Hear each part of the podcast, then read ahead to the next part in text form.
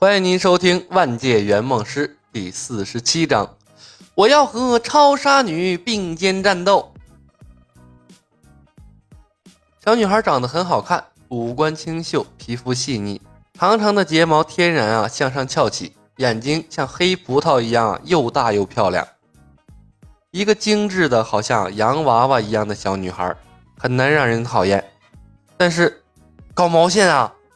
唐若悠虽然智商低了一点儿，但好歹是个成年人啊，生活可以自理。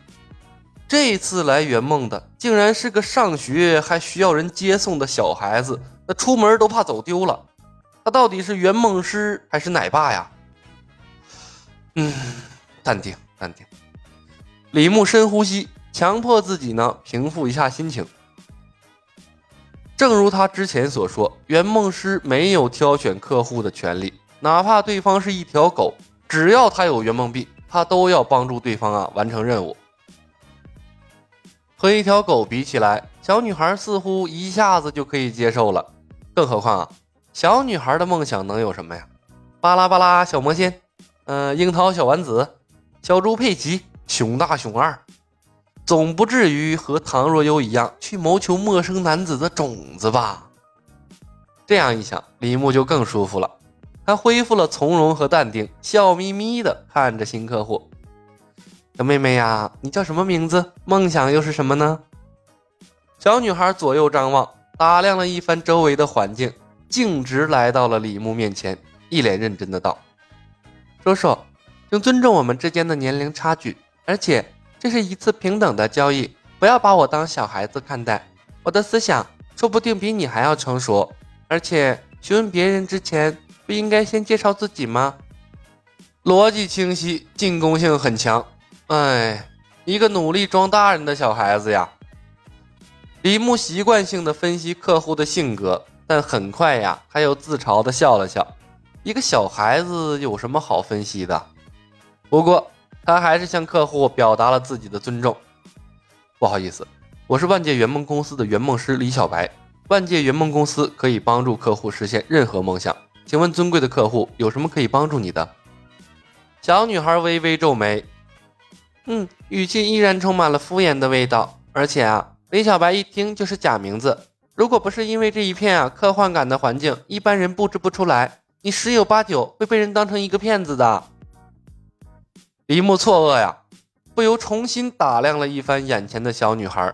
短短几句话，她表现出来的智商已经远远超出了上一个客户唐若悠。现在的小孩都这么妖孽了吗？小女孩又撇嘴：“算了，你愿意叫李小白也好，叫李阿狗也好，只要能帮助我实现梦想，这些啊都不重要。”好毒舌的一条萝莉呀！没签合同前的客户都是上帝啊！我先忍了。李牧深呼吸，保持微笑。小女孩站起来，主动伸出手，正式介绍一下，我叫魏子琪，育才小学四年级三班的班长。好吧，魏班长，尊敬的客户。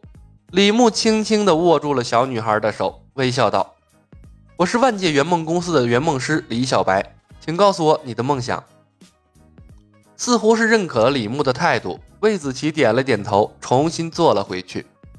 圆梦师，我的梦想是进入海扁王的世界，和超杀女携手战斗，最终打败大反派弗兰克·阿米克。海扁王，就那部充满了血腥、暴力、粗口的阿吉电影，那部拥有史上最废柴的主角。和一个满嘴发了个克 C 一个 M 的拎着长枪短炮疯狂开火的萝莉的系列电影吗？这小丫头的思想境界，老师是瞎了才会选她当班长吧？听到魏子琪的愿望后，李牧有些懵波啊，他忽然明白魏子琪为什么会这么成熟了。一个梦想是拿着冲锋枪和超杀女共同战斗的小女孩。那显然不能和拿着魔法棒假装小魔仙的小女孩啊相提并论。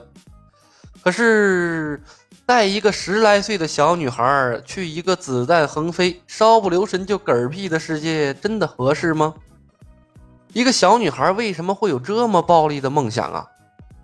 樱桃小丸子不好看吗？和魏子琪的梦想比起来，唐若悠的梦想啊，才是过家家，好不好？有问题吗？魏子琪的睫毛微微颤动，他生怕李牧拒绝，飞快的道：“小白叔叔，别看我才十一岁，但我很厉害的，我已经练习了五年跆拳道了，而且我有跟着网上的视频学习双截棍的。”说着，他为了证明自己所言非虚，拉开了书包的拉链，从里面掏出一份双截棍，放在了两人面前的桌子上。好吧，跆拳道跟视频学的双截棍，李牧的眼角抽搐了几下，无语凝噎呀。哎，任务好难呐。魏子琪拿起了双截棍，眨动眼睛：“小白叔叔，要不要我给你耍一段，证明我的实力呀？”哎，不用了，不用了。李牧果断拒绝了他。他现在可没心思看一个小女孩表演双截棍，有那时间啊，他还不如多看几遍《海扁王》。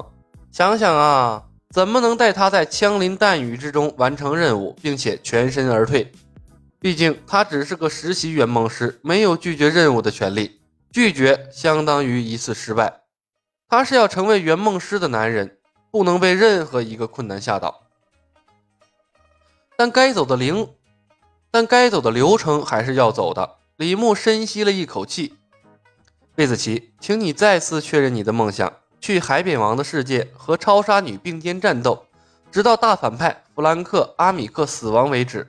为此，你愿意支付两个圆梦币，对吗？是的。魏子琪兴奋的点头。好的。李牧看了魏子琪一眼，拿出了两份制式合同。魏子琪，请你仔细阅读合同，没有疑问，在下方空白处签字，咱们的合同呢就定下了。然后我会竭尽全力协助你完成梦想，并保证你的生命安全。如果对合同有异议，或者你打算放弃，从旁边的门走出去，可以继续原来的生活。这里发生的一切，你都会忘记的一干二净。我才不会放弃的。魏子琪甚至都没看合同内容，就飞快的在合同下方啊签下了他的名字，然后把合同还给了李牧。盯着魏子期歪歪斜斜的签名，李牧有些沉默。他看着魏子期，小妹妹，咱们这是真的穿越，不是做梦啊！我知道，魏子琪说道。上面漂浮的圆球代表的都是别的世界吧？我已经观察过了，有很多世界显示出来的情节啊，我见都没见过。所以这不可能是做梦的，好吧？观察力和智商都比唐若悠要高，这或许啊算是一个好消息。李牧看着魏子琪，协议范围内我会尽全力保护你的安全，但如果你擅自脱离了我的保护范围，出了事儿啊，我概不负责。魏子琪深吸了一口气，放心，我已经做好了心理准备了。我的人生需要一些惊险和刺激。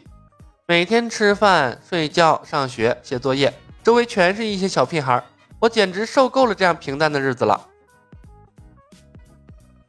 李牧沉默了片刻，说道：“，海扁王的世界很危险，有可能会死或者受伤。”没问题的，魏子琪耸了耸肩，笑道。忽然，他愣了一下，谨慎的道：“不要告诉我爸妈就好，你会保密的，对不对？”小孩子都不怕，我担心什么？大不了啊，多花些心思把他安全带回来就好了。李牧笑笑，心情瞬间放松下来，他露出了一个微笑。是的，为每一个客户保密是每一个圆梦师的义务和责任。那就好，我们什么时候出发呀？魏子琪问道。三天后准时出发。魏子琪，你有七十二个小时准备时间，穿越之前有几个注意事项你需要知道。李牧把其中一份协议递给了魏子琪，说道：“第一，穿越过程中除了随身衣物，你最多可携带啊不超过一公斤的私人物品。第二，达成梦想的过程中，你有权利提出自己的建议，但大多数情况下，请配，请配合圆梦师。第三，抓紧时间回顾《海扁王》的剧情。”魏子琪仔细听完了李牧的建议，扭捏了片刻，说道。这些都没问题，但是，嗯，我能提一个小小的要求吗？李牧扬眉，你说。魏子琪红着脸，显得很不好意思。咱们去的海扁王的世界，嗯，呃，能是国语版的吗？如果他们说英语，我怕我怕我听不懂。好的，本集已经播讲完毕，感谢您的收听。